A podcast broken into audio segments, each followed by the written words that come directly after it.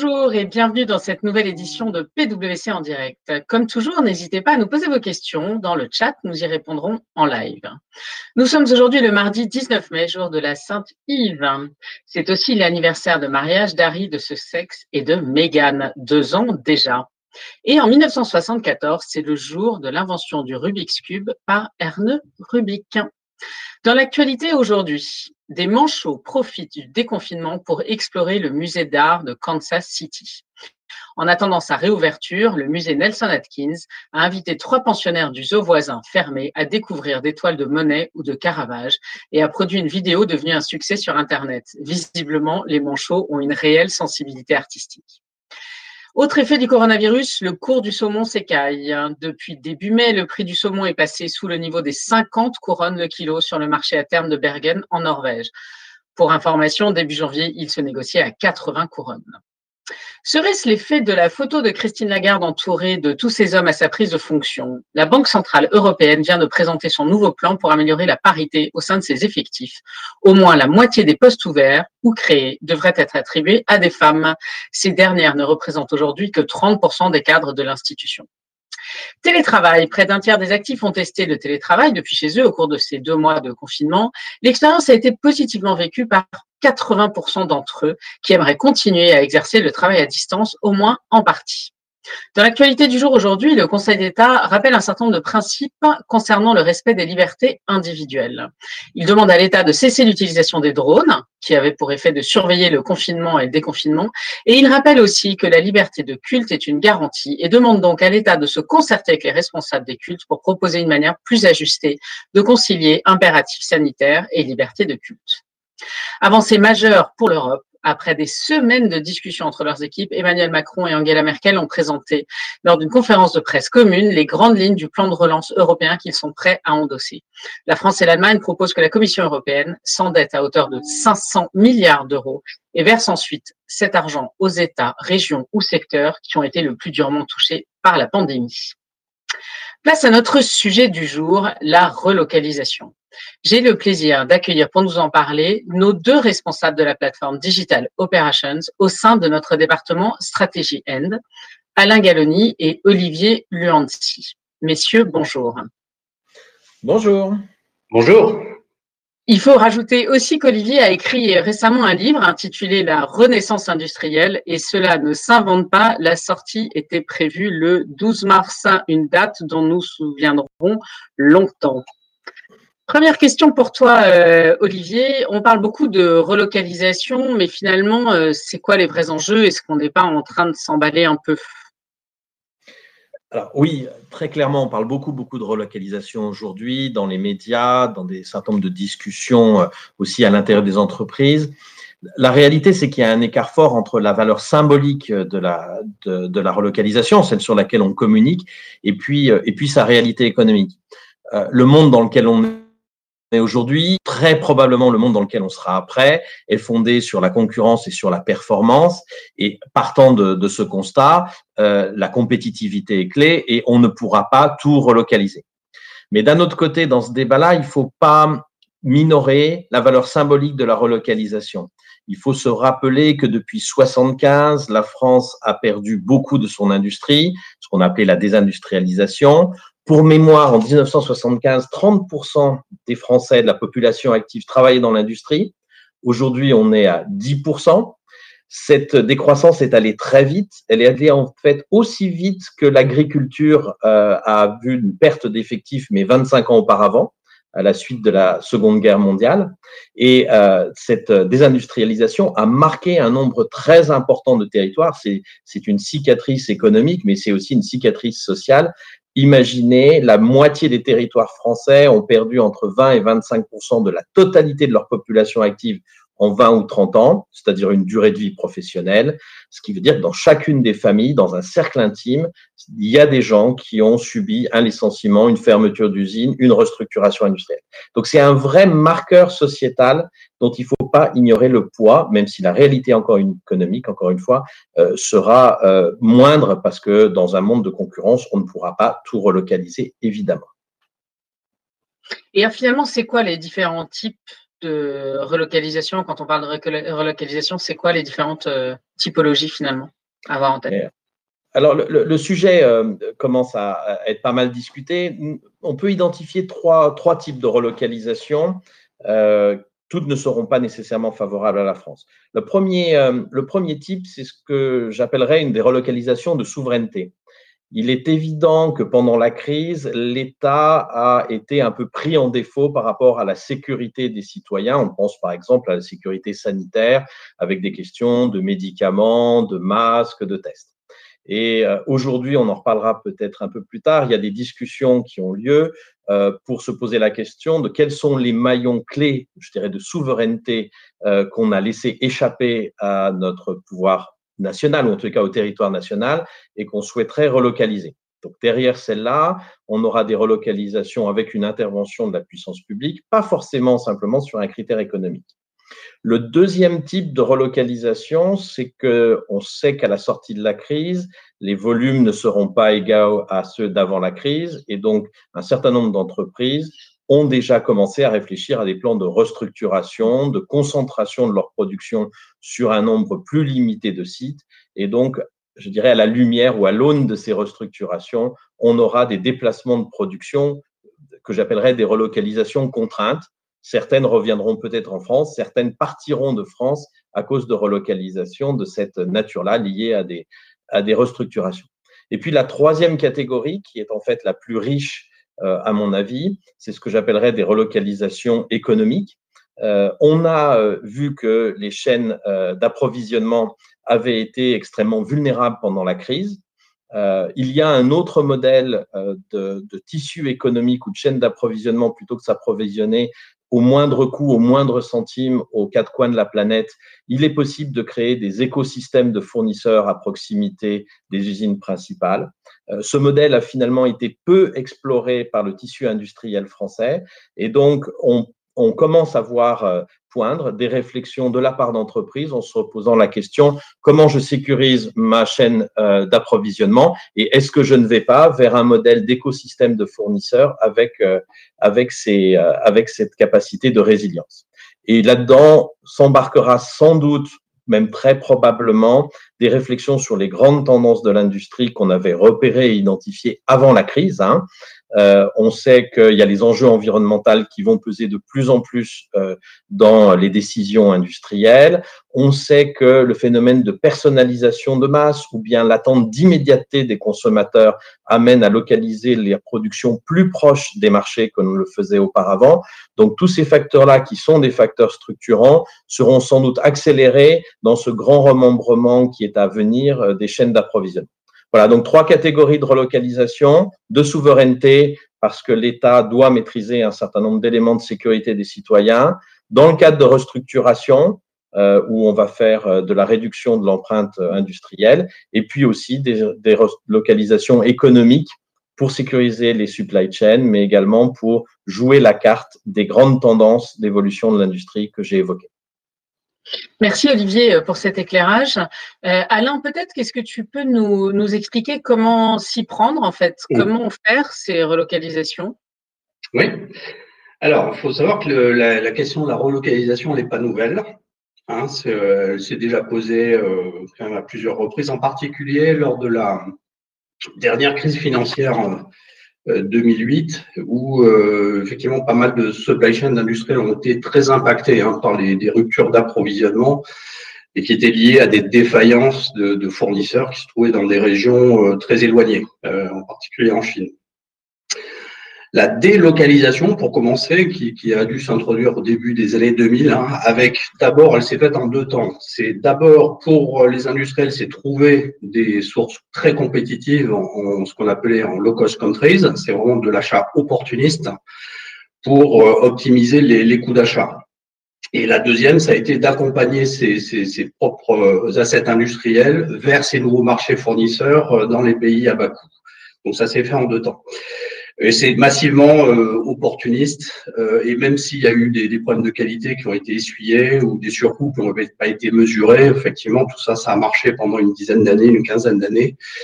Et, euh, et en 2008, les, toutes les supply ont été vraiment secouées. La question de la relocalisation, en tous les cas de la, la, la résilience s'est posée. Quand on parle de résilience, il y a une notion de proximité pour éviter ces ruptures-là. Mais on, avec le, le, le, recul, il y a pas mal d'industriels qui reconnaissent aujourd'hui qu'ils n'ont pas abordé la question. Et aujourd'hui, c'est vrai qu'avec la crise du Covid, ça, ça mérite aujourd'hui de, de se la reposer. Alors, Qu'est-ce qui a changé? Il y a quand même un certain nombre de choses qui ont changé depuis, euh, depuis 2008. Le, le, premier point, c'est que le, les, les, écarts de coûts, euh, en particulier de main-d'œuvre, sont plus ce qu'ils étaient au, début des années 2000. Et donc, le premier élément pour s'y prendre, c'est ce qu'on appelle la notion du TCO, le Total Cost of Ownership, qui évolue même vers une notion de TVO, Total Value of Ownership. Donc le point, c'est pas c'est pas nouveau le total cost of ownership, c'est de considérer qu'au-delà du coût d'achat euh, unitaire de, du produit, il y a aussi un certain nombre de coûts euh, logistiques induits. ça c'est normal. Hein. Il y a du transport, il y a de la logistique, il y a du conditionnement, du packaging spécial aussi pour pouvoir supporter ces longs trajets. Euh, et puis euh, il y a aussi ce qu'on va appeler des coûts euh, des coûts induits de gestion, des coûts cachés, parce que c'est plus compliqué de travailler ou de gérer des fournisseurs qui sont à des des distances très très éloignées, qui parlent pas le même langage, qui sont sur des décalages de, de horaires et donc de, pour lesquels il faut s'adapter. C'est générateur de sous-productivité et de surcoût. Euh, et donc c'est quelque chose qui a mal été évalué. Et de la même façon, un fournisseur qui est à l'autre bout du monde, il faut à un moment donné aller le voir. Donc il y a des voyages, il faut organiser, euh, on va dire, des interactions et c'est beaucoup plus coûteux. À cela se rajoute le coût, euh, le coût des stocks euh, supplémentaires, parce que pour pouvoir couvrir une chaîne d'approvisionnement et un, délai d'approvisionnement plus long, il faut euh, mécaniquement générer plus de stocks et stocks de sécurité.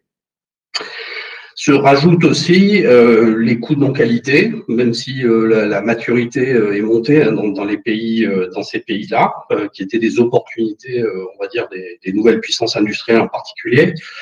Euh, et il faut, il y a quelque chose qui n'a pas été évalué, c'est l'impact d'une rupture. Alors moi, je vous donne un exemple. Hein, c'est un grand euh, acteur de, de l'équipement électrique qui était fier en 2005 ou 2004 d'annoncer qu'il avait basculé en moins de six mois 40% de ses achats en Chine. C'était euh, c'était 40% pour un, pour, un, je dirais presque enfin leader leader de, de l'équipement mondial. Hein. Euh, donc il y avait une fierté. Ça, ça a permis d'accompagner d'ailleurs la notoriété de ces fonctions achats. Elles se sont légitimées là-dessus, sur la valeur qu'elles pouvaient apporter euh, euh, via, via ce sourcing, euh, on va dire, opportuniste en pays bas coût. En 2008-2009, avec les ruptures d'approvisionnement, c'est des, des parts de chiffre d'affaires qui ont été perdues pour le même industriel parce qu'il n'a pas vu arriver effectivement l'impact ça n'était pas mesuré. Donc, dans le TCO, il faut prendre en compte l'impact lié à ces ruptures de, de chaînes d'approvisionnement qui peuvent être directement sur des ventes hein, et, euh, et, euh, et c'est des choses qu'on ne rattrape pas. Le nouvel élément, c'est le RSE. Au-delà d'une question d'image euh, de, et de responsabilité sociétale, il se trouve qu'il y a aussi quelque chose de très concret qui s'appelle des taxes carbone et euh, il se trouve que l'Union européenne a, voté ou s'est mise euh, d'accord fin d'année 2019 sur euh, la, la, mise en œuvre d'une taxe carbone sur les produits importés qui générerait un impact fort environnemental. Donc on peut imaginer que les produits en acier fabriqués par des hauts fourneaux euh, eh bien, vont être vont être taxables sur sur ces sur ces, ces critères-là.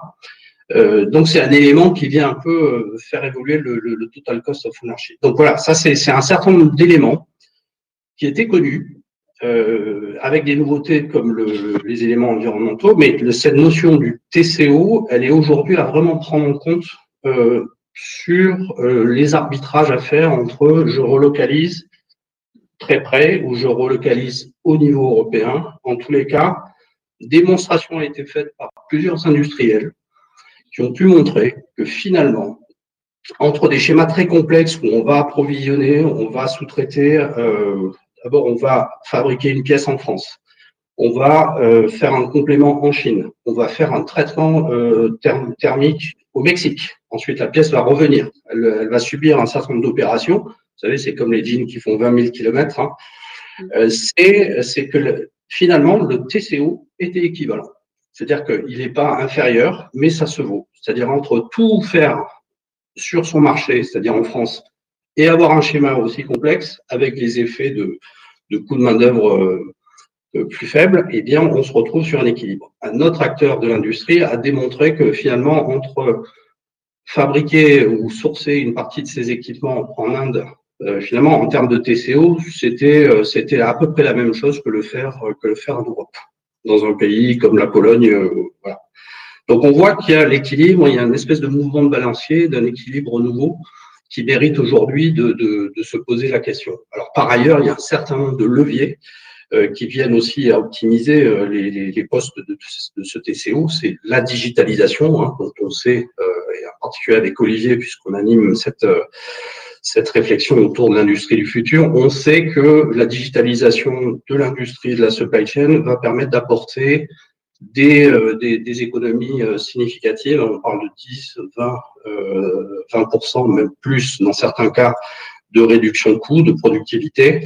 Et donc, c'est un élément à intégrer dans cette réflexion. Donc, il faut, et en plus, c'est en ce moment que sont lancées toutes les initiatives autour de la digitalisation des opérations. Donc, ça, ça vient servir le, le mouvement de, de, de, de relocalisation.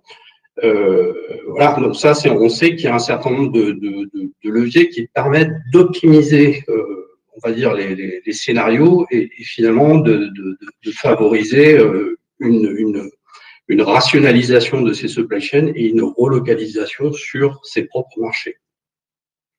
Merci beaucoup. Euh, Olivier, est-ce que tu as des éléments euh, complémentaires sur ce fameux comment s'y prendre? Alain, Alain, a développé euh, assez, largement la notion de TCO, hein, qui s'applique à la fois si je change de fournisseur et que je choisis un fournisseur euh, plus local par rapport à un fournisseur euh, assez éloigné. Et puis on peut aussi euh, on peut aussi euh, appliquer la même, les mêmes principes à une décision d'investissement hein, pour une, un site de production euh, en Europe, en France. Ça, c'est euh, un premier. Et puis, un autre, un autre aspect qui est, qui est clair, c'est que il faut faire ce diagnostic des supply chains avant de prendre des décisions et donc une cartographie de ces fournisseurs, agglomérer les profils de risque de ceux-ci, euh, quand on est euh, dans un grand groupe, c'est quelque chose qu'on fait. Quand on est euh, dans une ETI ou une PME, c'est pas systématiquement une information qu'on a à sa disposition.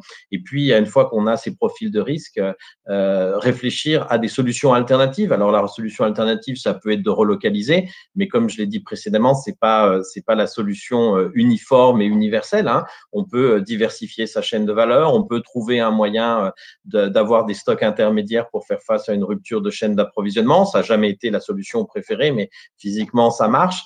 Euh, ce qu'ils appellent les stocks stratégiques, ça existe bien. Euh, et puis, ou bien on peut essayer de trouver des accords euh, par rapport à des capacités de production qui sont proches de chez soi, qui vont faire un produit B, mais lorsqu'on en aura besoin, une espèce de contrat de capacitaire pour qu'elle saute à un produit A dont on aurait besoin si la chaîne d'approvisionnement du produit A devait s'interrompre. Donc, il y a toute une gamme de solutions qui peuvent être faites, mais qui demandent une analyse du portefeuille de, fournisseurs préalable. Et ça, je dirais, c'est un prérequis au, départ. Merci beaucoup. On, observe aussi beaucoup un retour de la puissance publique sur le sujet de la relocalisation, l'État, les régions, enfin tout, le monde a, une opinion et, et s'invite quelque part dans le débat de la relocalisation. Quelle est euh, ta vue là-dessus? Alors, quand, on parle de, ce type de politique, euh, historiquement, mais ça, date beaucoup hein, en France, ça date des, politiques euh, gaulo-pompidoliennes, on a toujours euh, vu l'industrie comme, avec une politique de l'offre. Donc, assez naturellement, il y a la puissance publique qui s'occupe de l'offre, c'est-à-dire des entreprises qui font des propositions de valeur. Très clairement, aujourd'hui, l'État et ses Bercy, et nous y contribuons, est en train de faire un screening des principales chaînes de valeur pour voir quels sont les maillons qui requerraient une relocalisation de souveraineté. Cet, euh, inventaire n'est pas encore fait.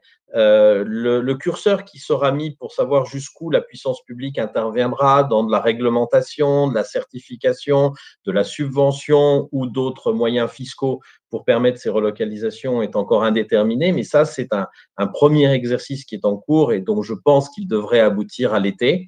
En tous les cas, cette mécanique-là est en route certainement. D'un autre côté, on, voit euh, et on travaille avec un certain nombre de conseils régionaux Euh, là, ce n'est pas la notion de souveraineté, mais c'est plutôt le développement d'écosystèmes euh, productifs locaux et donc de la relocalisation pour essayer de créer ces écosystèmes qui sont encouragés avec un travail autour des ETI, plutôt des donneurs d'ordre régionaux, pour essayer de ramener un certain nombre d'approvisionnements par les grands donneurs d'ordre dans une région à proximité. Et donc là, il y a toute une réflexion qui est lancée par les conseils régionaux. Elle est encore je dirais, embryonnaire, mais de même, on peut penser assez raisonnablement qu'à l'horizon de l'été, peut-être septembre, un certain nombre de schémas d'accompagnement euh, de, ces, dispositifs soient, soient publiés, soient en place et permettent aux entreprises de bénéficier d'aides euh, pour faire ce type de, mouvement de création d'écosystèmes ou de relocalisation de production. Alors ça, c'est sur la partie offre. Euh, il ne faut pas oublier que depuis à peu près les années 80, on n'est plus dans le système fordien. On dit que l'industrie du futur, c'est la mort du système fordien, c'est-à-dire qu'on va de plus en plus vers une, une, industrie qui est tirée par la demande plus que poussée par l'offre. Hein. Euh, et, et, et, ça, je pense que cette réalité-là est en train d'être prise en compte par la puissance publique. Alors, il y a naturellement le débat sur le Made in France. Euh, qui arrive. On fait plusieurs études là-dessus. On démontre une forte appétence des consommateurs pour le Made in France. On verra comment se fera la, sortie de la crise. Avant la crise, il y avait quand même un écart très important entre la déclaration d'intention et le passage à l'acte, hein, qui a toujours été un obstacle marketing pour les entreprises qui ont voulu faire d'une Made in France. Quand vous créez une nouvelle marque euh, qui est liée au Made in France, il semblerait y avoir un, je dirais, une voie de succès possible, notamment sur des marchés de niche. Quand vous gardez votre marque et que vous relocalisez votre production, c'est plus compliqué de faire passer le message, par exemple. Donc ça, c'est un, axe. Si on continue à, réfléchir, enfin, la, puissance publique, elle, euh, elle est aussi en train de réfléchir sur la commande publique. Euh, les, marchés publics aujourd'hui doivent peser à peu près 300 milliards d'euros. Dedans, il y a des entreprises dont l'État est actionnaire. Donc, la pure commande publique de l'État, des collectivités locales, est plutôt autour de 100 milliards d'euros par an. Euh, on le sait, on n'a pas le droit d'écrire dans un marché public je veux que mon produit, mon service soit fabriqué en France, produit en France. En revanche, le Code des marchés publics et les règles européennes euh, permettent pas mal de petites astuces qui en fait permettent d'avoir le même résultat sans franchir la ligne rouge. Euh, un des exemples qui est très parlant, c'est euh, les cantines scolaires qui peuvent demander à leurs fournisseurs d'être en mesure d'organiser des visites pour les écoles, euh, ce qui est un critère extrêmement puissant pour s'assurer que la production des repas pour les enfants sera faite pas très loin de l'école cet exemple nous est très parlant parce qu'il rentre dans notre vie personnelle, mais ce type d'astuce est tout à fait généralisable et euh, aujourd'hui, il y a une réflexion pour se dire est-ce qu'il ne faut pas euh, en faire un guide? Parce qu'il y a un certain nombre d'acheteurs publics qui sont rompus à ce type d'exercice, mais il y a une forme de pédagogie autour de ces trucs et astuces euh, de la commande publique qu'il faut faire et ça, c'est clairement un des axes sur lesquels la puissance publique est en train de réfléchir. Et puis, Toujours du côté demande, euh, on, le voit, alors là, je vais rentrer plutôt dans la sphère du B2B, hein, donc les activités économiques entre entreprises. Euh, les acheteurs euh, qui ont, comme, l'a dit Alain, gagné en, pouvoir, en poids dans l'entreprise en amenant de la valeur par la délocalisation, sont clairement conscients que sans doute le, curseur, le balancier est allé trop loin et aujourd'hui, il y a une réflexion collective des acheteurs, hein, auquel nous, participons, autour du Conseil national des achats, pour à dire d'acheteurs. C'est ça qui est important. Hein, c'est pas j'ai envie de pousser mon produit made in France, c'est à dire d'acheteurs. Voilà les catégories de produits qui a priori sont relocalisables parce que nous on valorisera la sécurité d'une proximité, parce que l'écart de coût n'est plus aussi important et, et pour plein d'autres raisons. Sur les écarts de coûts, juste une illustration, hein, c'est entre le, c'est sans doute plutôt des relocalisations de souveraineté, mais euh, l'écart de coûts sur les principes actifs des médicaments lorsqu'ils ont été délocalisés, encore un sujet qui nous a bien marqué, était de 40 à 50% Aujourd'hui, ils sont de 20 à 30% ça ne fait pas l'équation économique, mais ça permet de rapprocher un petit peu les, les deux bords, euh, les, les, deux bords de, pour faire des relocalisations. Voilà un petit peu aujourd'hui comment s'organise au niveau de l'État, la souveraineté. Des conseils régionaux vont lancer des, programmes pour relocaliser autour d'écosystèmes productifs. Et sans doute, la commande publique, puisqu'on parlait de la puissance publique, euh, va introduire de plus en plus ces petits critères, trucs et astuces qui, sans, euh, euh, je dirais, sortir du cadre européen et du Code des marchés publics nationaux, permettront de faire plus d'achats de proximité. Et alors peut-être euh, rapidement, est-ce que tu peux nous parler un peu du calendrier? C'est-à-dire comment euh, c'est quoi le calendrier qui arrive là après ce, confinement? On a quelques semaines euh, devant nous pour s'adapter à cette nouvelle normalité. Comment tu vois ça pour les entreprises? Les, solutions qu'on évoque avec Alain, hein, que ce soit euh, baser ses, approvisionnements sur le TCO, envisager euh, une, une, relocalisation d'une production en prenant en compte l'environnement, la proximité, euh, ou bien même faire un, screening de sa chaîne de sa chaîne d'approvisionnement et de réfléchir à sa relocalisation, c'est plutôt des solutions, je dirais, pour dans les quelques mois à venir. Et donc, il y a un espace entre les deux qui va être largement occupé. Aujourd'hui, le sentiment qu'on a, c'est que la plupart des entreprises continuent à être sur une lutte pour avoir suffisamment de liquidité. Hein, donc, euh, ça, c'est absolument clair. Euh, sans doute à partir du mois, je, vais me lancer, mais je pense à partir de la fin du mois de juin, début juillet, euh, certaines d'entre elles vont demander des, opérations de refinancement, c'est-à-dire qu'on sortira du financement court terme pour rentrer plus massivement dans du financement moyen terme et long terme. Et, il faut être conscient que pour défendre ces positions de refinancement, il va falloir avoir un, business model, un business case à présenter euh, à des nouveaux actionnaires, à des banquiers. Et ces business cases qui sont à construire là sur le mois, mois et demi à venir, c'est-à-dire sur une période très courte hein, par rapport à, l'habitude qu'on a pour construire un, projet euh, sur plusieurs années, euh, devront prendre en compte ce qu'on, tous les, critères qu'on a évoqués, c'est-à-dire sécurisation de la chaîne d'approvisionnement, le facteur RSE, euh, la personnalisation qui est demandée de plus en plus par le marché, la digitalisation de l'outil de production et d'interaction avec le client qui permet d'avoir des gains euh, assez considérables. Hein. Alain a parlé des, moins 20%, des plus 20% de productivité. Voilà. Et donc, ces plans-là, ces réflexions, elles vont devoir aller assez vite et prendre à bord toutes ces évolutions un peu fondamentales qui étaient identifiées avant la crise. J'oublie parmi elles, bien entendu, l'hybridation entre produits et services qui est un point clé aujourd'hui de la création de valeur pour une, pour une entreprise industrielle. Merci beaucoup. En, résumé, euh, Alain, il, nous reste, ça va être assez challenging parce qu'il va falloir que tu nous résumes ça en, une minute. Qu'est-ce qu'il faut retenir pour une relocalisation réussie? Alors, d'abord, euh, on n'y échappera pas. Hein. donc, euh, tout pousse à croire qu'on va tendre vers des modèles ou des écosystèmes de proximité. Euh, les discussions qu'on a engagées avec des industriels euh, vont dans ce sens. Alors, ça ne sera pas le, modèle unique, mais on va tendre vers, euh, ce modèle-là. Ça, c'est sûr. La deuxième chose, c'est que c'est possible. C'est possible et que c'est le bon moment pour se poser la question et commencer à engager cette réflexion. Euh, comme le disait Olivier, il y a un certain nombre de mesures qui sont envisagées pour accompagner ces mouvements de relocalisation. Deux, on est dans une crise où c'est pas terminé. On va encore avoir des problèmes euh, probablement d'approvisionnement et de rupture, rupture de ces chaînes d'approvisionnement. Troisièmement, il y a les achats qui commencent au-delà de la valeur délivrée par l'optimisation du coût, euh, commencent à réfléchir à une façon différente d'apporter de la valeur à l'entreprise, donc en, travaillant, on va dire, en, équipe multifonctionnelle et dès l'amont dans la conception des produits. Donc ça veut dire qu'on peut travailler sur la manufacturabilité du produit pour qu'il puisse être réalisé à proximité par d'autres fournisseurs que des spécialités en Chine ou qui ont des, des technologies un peu spécifiques. L'autre élément, c'est évidemment qu'il y a le, il faut mesurer ce, ce, ce TCO. Aujourd'hui, euh, plusieurs éléments montrent que euh, on est dans un, équilibre et que les, les, impacts, les risques euh, montrent que peut-être le, le, TCO ou le modèle de proximité est évidemment même sur le plan rationnel plus plus plus plus évident, plus pertinent. Le digital, Olivier en a parlé, c'est un levier majeur d'optimisation des briques de ce TCO.